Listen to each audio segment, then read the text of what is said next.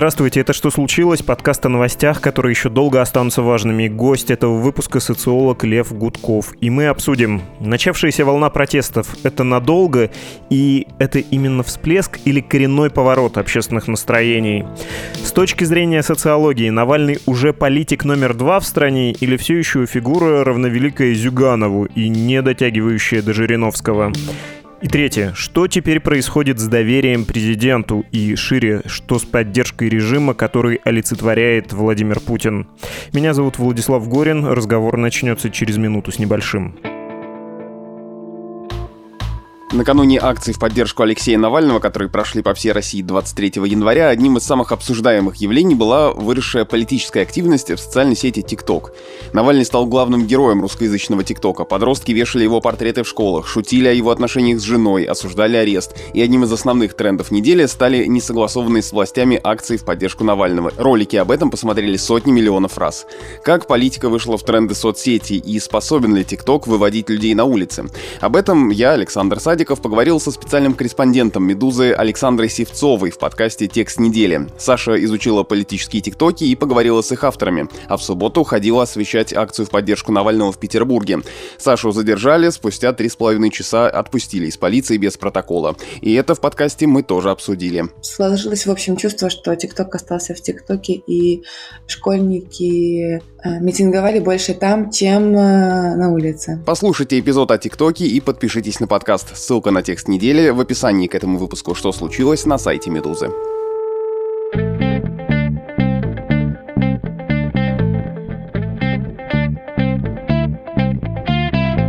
Лев Гудков, директор Левада-центра, и тут придется оговориться, иностранный агент Левада-центра внесен в этот реестр. Ну так вот, Лев Гудков с нами. Здравствуйте, Лев Дмитриевич. Здравствуйте. Давайте поговорим про протесты, как без этого, и про образ Путина после истории с расследованием, ну и про образ Навального, наверное, тогда тоже придется поговорить. У меня простой вопрос на который, наверное, не очень просто ответить, из-за чего случились большие по меркам последних лет протесты в России. Это запрос на что в обществе. И небольшая ремарка, мы про это говорили в прошлом выпуске нашего подкаста, но можно повторить, регионы очень удивили активностью, вовлеченностью в этот общенациональный, не локальный сюжет. Это значит, что причина глубже, чем симпатии к политику Навальному. Нет, безусловно, тут Навальный был триггером или катализатором этих процессов. Ну, когда происходят такие события, они никогда не имеют одной единственной причины. И вообще говоря, массовые явления – это совокупность разных обстоятельств. Социальное недовольство, раздражение накопилось довольно значительное. И поскольку ну, если посмотреть, то э, тут несколько таких э, факторов. Во-первых, длительное снижение реальных доходов населения в течение последних там, 10, по крайней мере, лет они снизились где-то на 12-13%, а за последний год во время пандемии еще на 5-6%. Это уже само по себе фактором сильного недовольства выражения, раздражения. Но не менее важно это то, что у людей исчезло представление о том, что следует ждать, то есть исчезло перспективы какие-то на будущее. Есть накопившаяся усталость от политики конфронтации с Западом и угрозы войны постоянно, которая висела, начиная там с аннексии Крыма. И все это вместе с ощущением тотальной коррумпированности государственного аппарата, все это вызывает такое повышенное но хотя и очень диффузные, безадресные раздражения, недовольство. Ну, дополнительным фактором стала пенсионная реформа в 2018 году, после которой резко снизилась поддержка и популярность Путина. И вообще люди были возмущены и оскорблены таким пренебрежением к ним. Это одно. Ну, а пандемия, конечно, добавила здесь э, достаточно много. И то, что государство фактически отказалось от помощи населению, в отличие от того, что делается в европейских европейских странах или в Соединенных Штатах.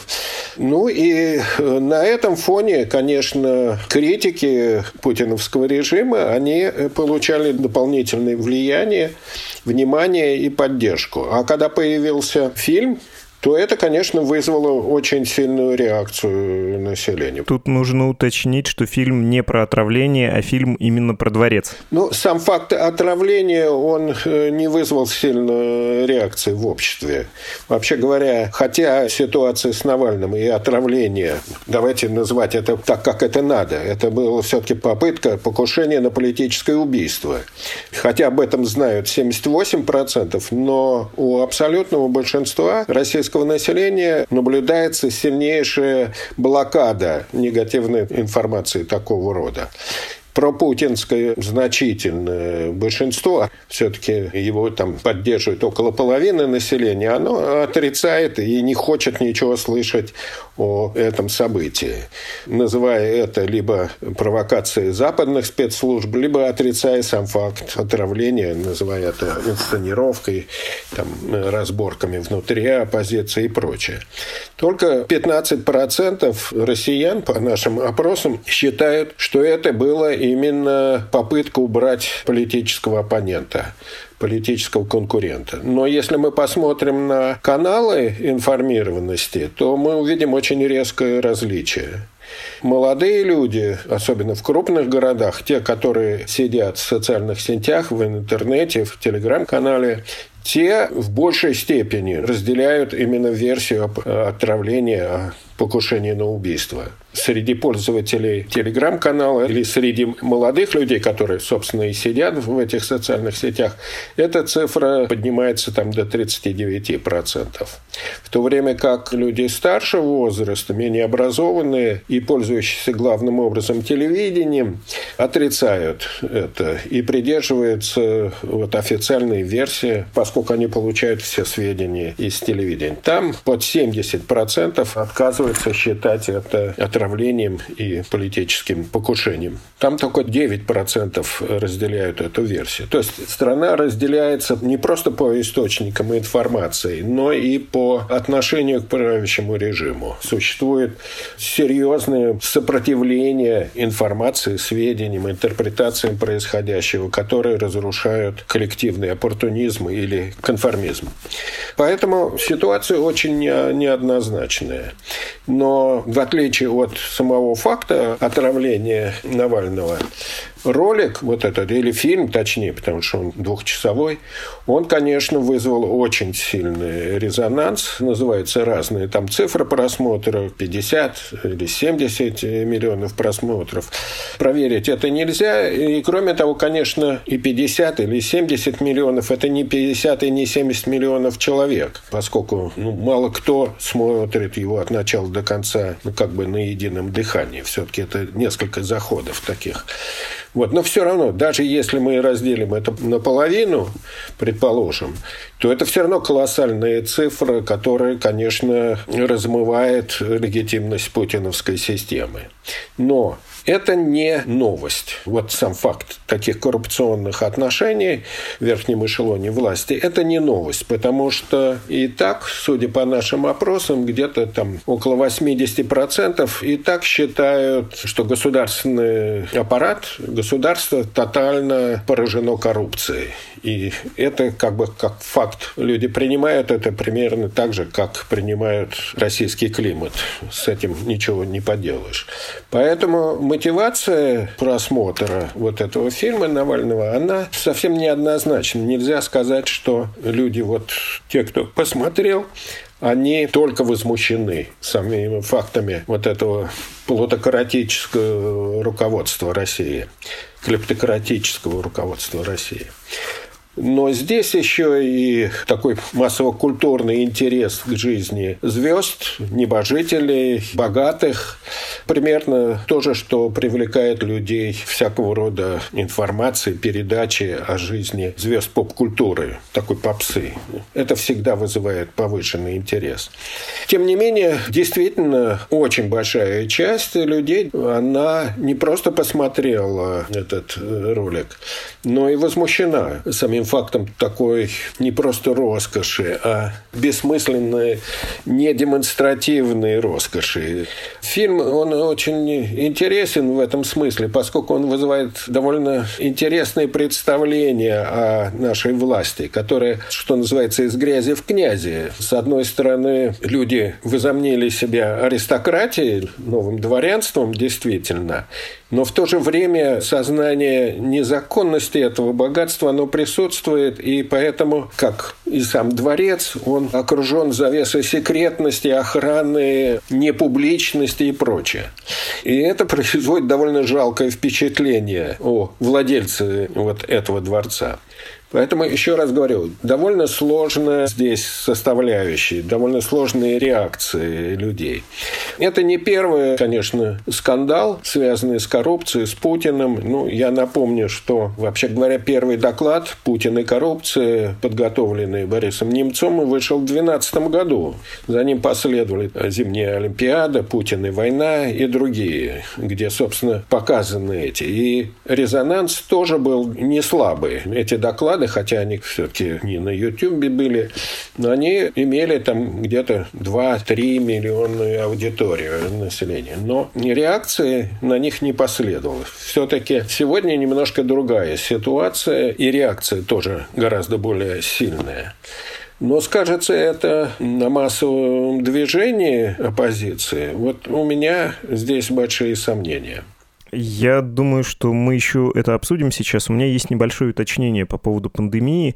Она была акселератором, ускорителем каких-то процессов, которые уже шли, ну, в частности, с пенсионной конфискационной реформой, или она, наоборот, в 2020 году несколько подморозила ситуацию? Я еще потому спрашиваю, что помню, как в том году вы говорили, что в какой-то момент накопилась усталость карантинными мерами, люди вполне могут летом выйти протестовать, но никто не вышел. Про эффект 2020 года, пару слов, если можно. Ну, во-первых, раздражение действительно накопилось, потому что, еще раз говорю, разные группы населения по-разному переживали вот эту пандемию, условия самоизоляции, сокращения работы и прочее. Меньше всего пострадал государственный сектор, государственные предприятия, хотя и там ощутимое снижение доходов было, некоторые ограничения с характером труда государственного государственный сектор, государственные предприятия, государственные учреждения, у занятых там тоже заметно снизились доходы. Но основной удар, конечно, пришелся на малый и средний бизнес. В нем занято очень большое число людей, и, кстати говоря, на неформальный сектор занятости в котором, ну, по разным оценкам, занято где-то около четверти населения. И там это привело ну, к резкому падению доходов. По нашим данным, там 27% опрошенных нами потеряли работу или были переведены там, на сокращенный рабочий график и прочее. Снизили доходы у более 42% населения. Еще раз говорю, это средние цифры, а, конечно, удар по малому и среднему бизнесу гораздо более острый, более тяжелый. И это вызвало при отсутствии поддержки государства и демагогии вокруг этого, это, конечно, вызвало довольно сильную реакцию. Но это с одной стороны. С другой стороны, ну, чисто полицейские меры, карантин, они резко ограничили возможности массового выхода на улицу. Они оказали сдерживающее такое влияние. Запретительная политика, она блокировала возможности открытого публичного возмущения. Но вот, собственно, арест Навального в соединении с фильмом, они вытолкнули людей на улицу. Я не могу сказать, что это самое массовое из всех акций протеста. Мне кажется, что это примерно на уровне 2019 года или там 2013 года. Отличие здесь от э, предыдущих акций то, что это акции прошли в 90-х городах там, где, собственно, существовали представительства или штабы Фонда борьбы с коррупцией, фонда Навального. Я прошу прощения, вот в этом месте, когда вы произнесли ФБК, мы по российскому законодательству обязаны сказать даже в подкасте, что эта организация находится в реестре иностранных агентов. Таковы реалии. Да, продолжите. Это означает, с моей точки зрения, что сетевая структура Навального, она работает. И я бы в этом смысле сказал, что Навальный очень талантливый политик. Пожалуй, единственный, вообще говоря, в России настоящий политик не функционер, не депутат назначенный, а именно настоящий политик, который борется за внимание избирателей и пытается консолидировать разные группы интересов, разные группы недовольных политикой Кремля. И это ему удается. Я не думаю, что эти протесты и демонстрации так уж пугают власть. Сам по себе смысл массовых протестов в том, чтобы мобилизовать массовую поддержку, привлечь своих сторонников для поддержки лидера или какой-то программы, партийной программы. В данном случае не очень понятно, какая, собственно, программа у Навального. Ну, еще раз говорю, что разоблачение коррупции наверху – это, безусловно, важно. Это вызывает сильную моральную реакцию со стороны общества, но это не равносильно политической акции потому что политический эффект возможен только при наличии серьезных и постоянно действующих политических организаций. При условии, конечно, что они имеют некоторое пространство для собственной деятельности. Они просто прессируются полицией или ФСБ там. Вот поэтому, ну да, моральная реакция очень важна, очень сильна, но это может иметь результат только если это произведет впечатление на бюрократию на среднюю бюрократию. Я не имею высшее руководство и низы, собственно, низовых служащих, а именно на среднюю бюрократию, которая по своему статусу, по своему положению лучше понимает интересы и населения, и накопившиеся социальные проблемы, и, собственно, вот такую как бы двузначность, зависимость от вышестоящих инстанций, а с другой стороны, вынуждены как-то представлять интересы населения. И вот в руках именно этой группы населения находится и средства управления, это наиболее компетентная группа общества и аппарата управления. Поэтому протест может иметь эффект только если это повлияет, мне кажется, на этот слой, который лучше других групп понимает, какие последствия будет иметь стагнация и разложение государства, которое так или иначе должна предложить решение накопившихся проблем. Другое дело, будут ли они приняты верхушкой, но это уже от этого звена бюрократия не зависит.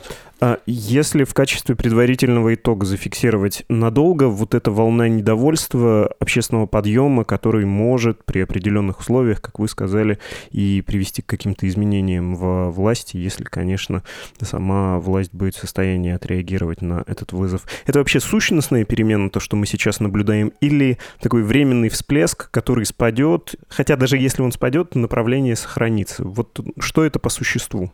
Нет, ну это, конечно, временный всплеск, и он непродолжительный. Еще раз говорю, само по себе вот это вот общественный протест, общественное возбуждение, само по себе оно не длится долго, если не возникают организационные структуры если это не превращается в систематическую такую политическую работу оппозиции. А это значит, что оппозиция должна создавать параллельные программы, того, что она будет делать, заниматься критикой, осмыслением того, что делает руководство, ну и обязательно показывать людям, что можно сделать, чтобы они поверили в то, что это возможно что за оппозицией не просто слова, не просто там выкрики и моральные возмущения, но еще и определенная сила, сила компетенции, сила понимания. Очень важно, и что отсутствует, на мой взгляд, это понимание того, что можно сделать вот в этой ситуации.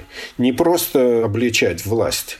Это имеет смысл, но ненадолго а что можно сделать вот в нынешних условиях реально, как можно изменить ситуацию, показать, как взаимосвязаны интересы очень большого числа людей, интересы повседневной жизни, проблемы повседневной жизни, с тем, что предлагают лидеры оппозиции, критики власти, чтобы люди поверили в это.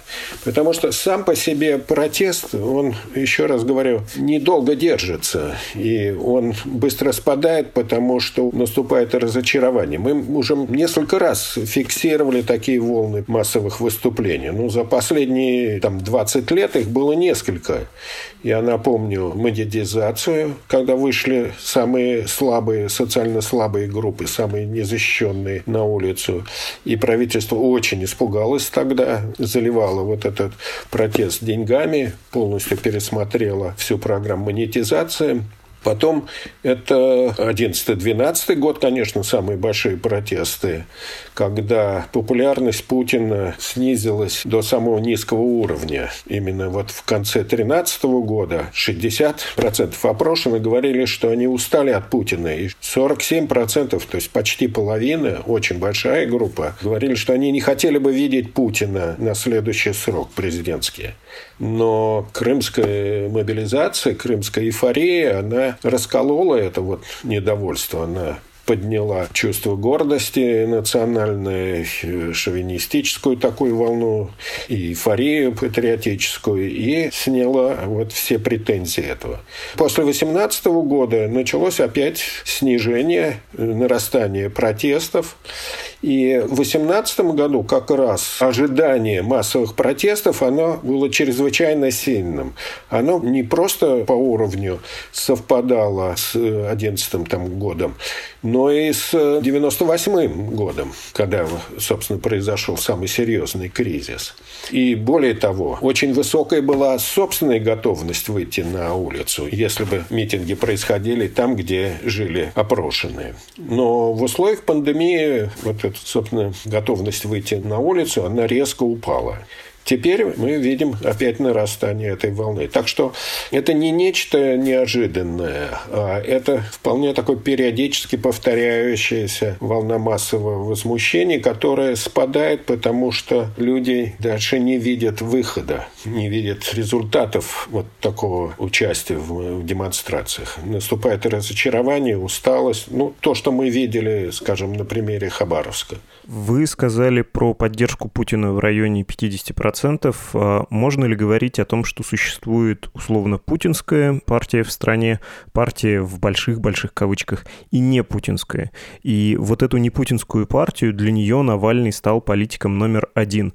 Ну, то есть я вас спрашиваю одновременно и про Владимира Путина, про его образ и положение в обществе, и про Алексея Навального. В частности, стал ли уже Алексей Навальный, или вот-вот может ли он стать политиком номер два, или он по-прежнему 2% популярности, и это лига, в которой он соперничает с Геннадием Андреевичем Зюгановым, и ему еще довольно далеко до Владимира Вольфовича Жириновского. Нет, у Путина нету партии. Мы немножко демонизируем или мифологизируем фигуру Путина. Путин – это представитель силовой бюрократии или бюрократии в целом централизованное репрессивное государство. Нету партии такой. Люди принимают Путина не потому, что он выражает какие-то их интересы или обладает какими-то достижениями, а потому, что он возглавляет это государство. Он занимает высшую позицию в этом, которая символизирует все коллективное целое, все национальное целое. Ну и за ним стоит несколько таких очень важных вещей, которые он символирует. Во-первых, это восстановление авторитета России на международной сцене, превращение России, по мнению пропаганды и, соответственно, путиновского большинства, он символизирует восстановление России как великой державы со всем милитаризмом, со всем чувством гордости, компенсирующей всю бедность и зависимость повседневного частного существования человека, все его комплексы неполноценности. Вот это, во-первых. Во-вторых, что очень важно, из чего складывается, собственно, вот это отношение к Путину, это надежды или иллюзии на то, что Путин сумеет восстановить тот рост доходов населения, который продолжался между там, 2002 и 2010 годом, когда Россия впервые действительно вступила в полосу потребительского бума. И это реально. Именно тогда реальные доходы населения, реальные, подчеркиваю, не номинальные, росли 6, 8, а иногда и 10% в год. И это осталось в памяти людей.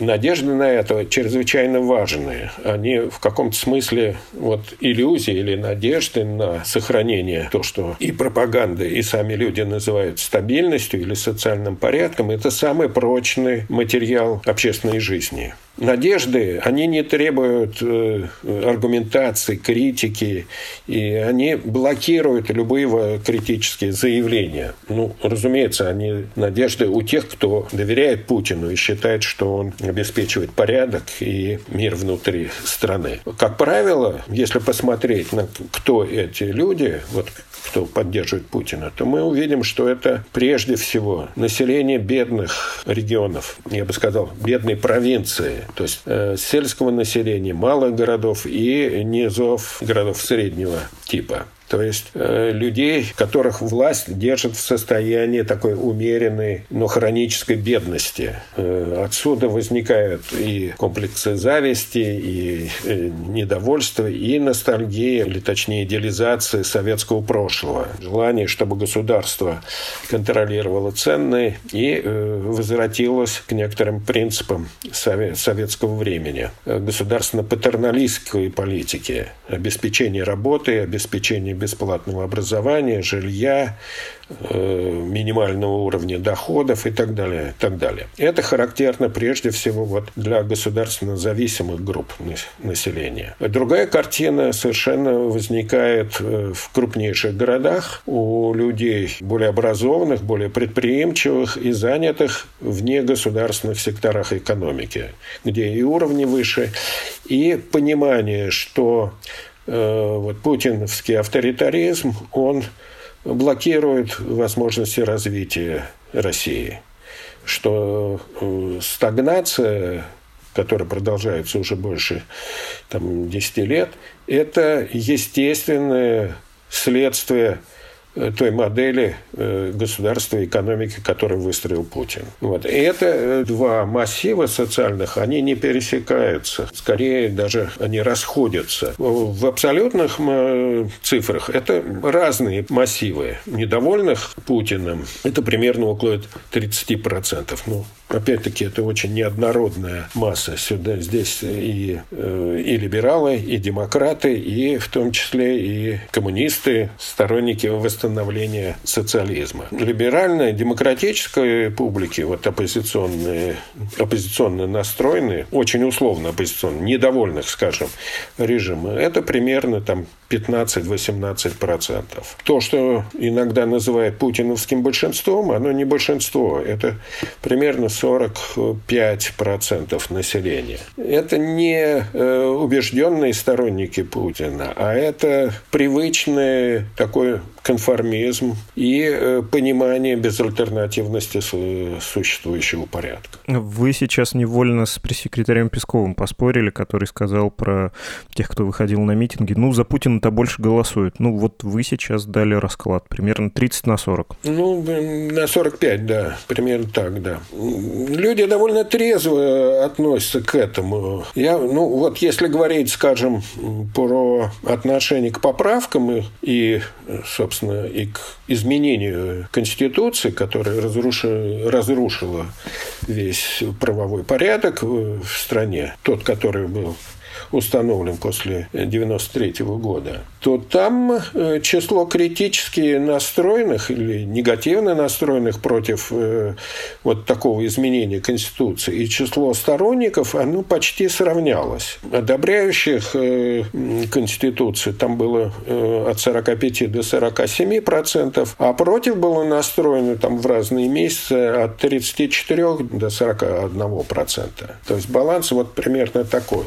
И люди прекрасно понимали основной смысл как бы этих изменений. Усиление власти и сохранение власти Путина. Но каких-то решительных действий, голосования против явно не было, потому что те, кто был настроен против, они просто не пришли на участки. Последняя история каким образом повлияет на вот этот расклад? И я понимаю, что вы уже говорили про активные действия оппозиции, про позитивную повестку, да, то, что называется в прессе, но тем не менее, рискнете предположить, какими будут последствия вот этого нынешнего движения? Последствия будут, о чем точно можно сказать, это будет усиление репрессий и более жесткая политика в отношении любых э, форм недовольства. Это и цензура в интернете, это это и борьба с иностранными агентами, это репрессии против отдельных категорий граждан. Общий зажим и изоляция. Для общества, ну, само по себе усиление репрессий, оно вы, может вызвать, э, может, но не обязательно вызовет, э, обратную реакцию.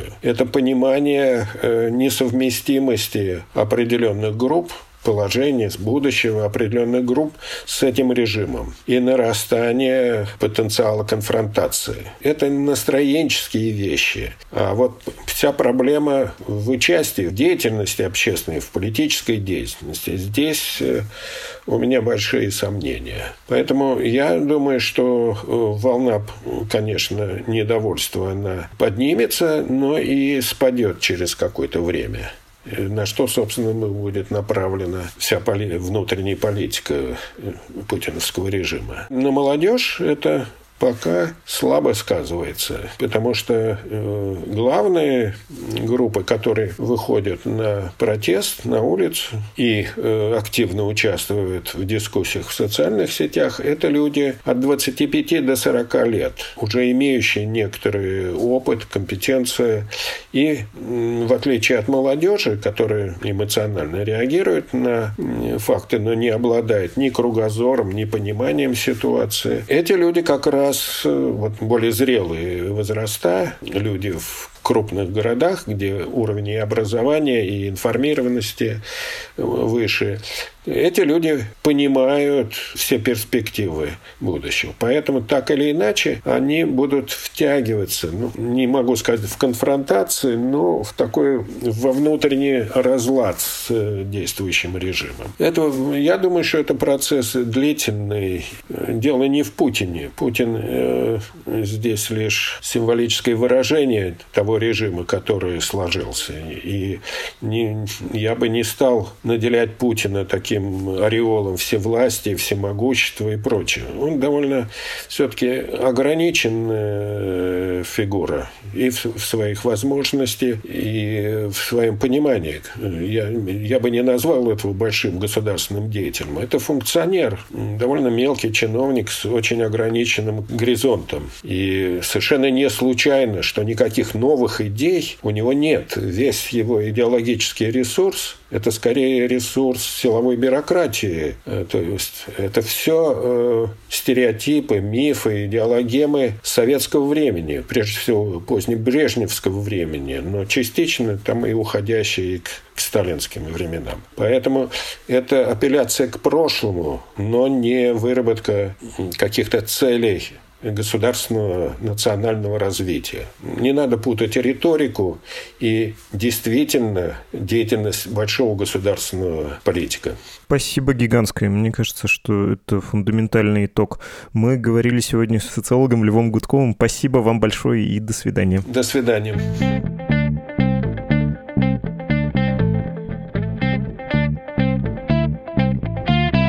Был подкаст «Что случилось?» о новостях, которые еще долго останутся важными на прощание. Я обычно предлагаю вам писать письма в редакцию, но почему только мы наслаждаемся вашими посланиями? Пусть все их услышат.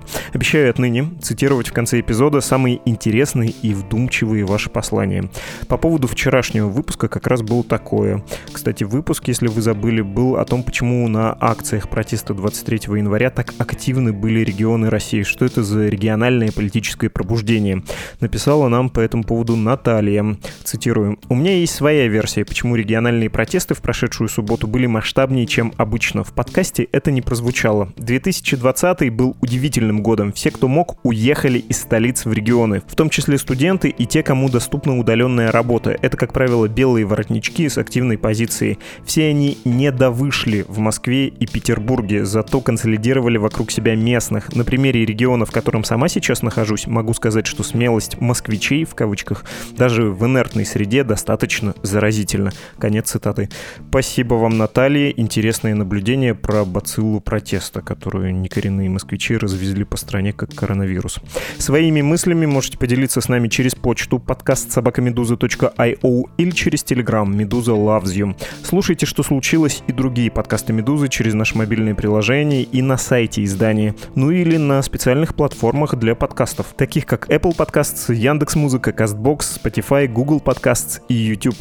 До завтра!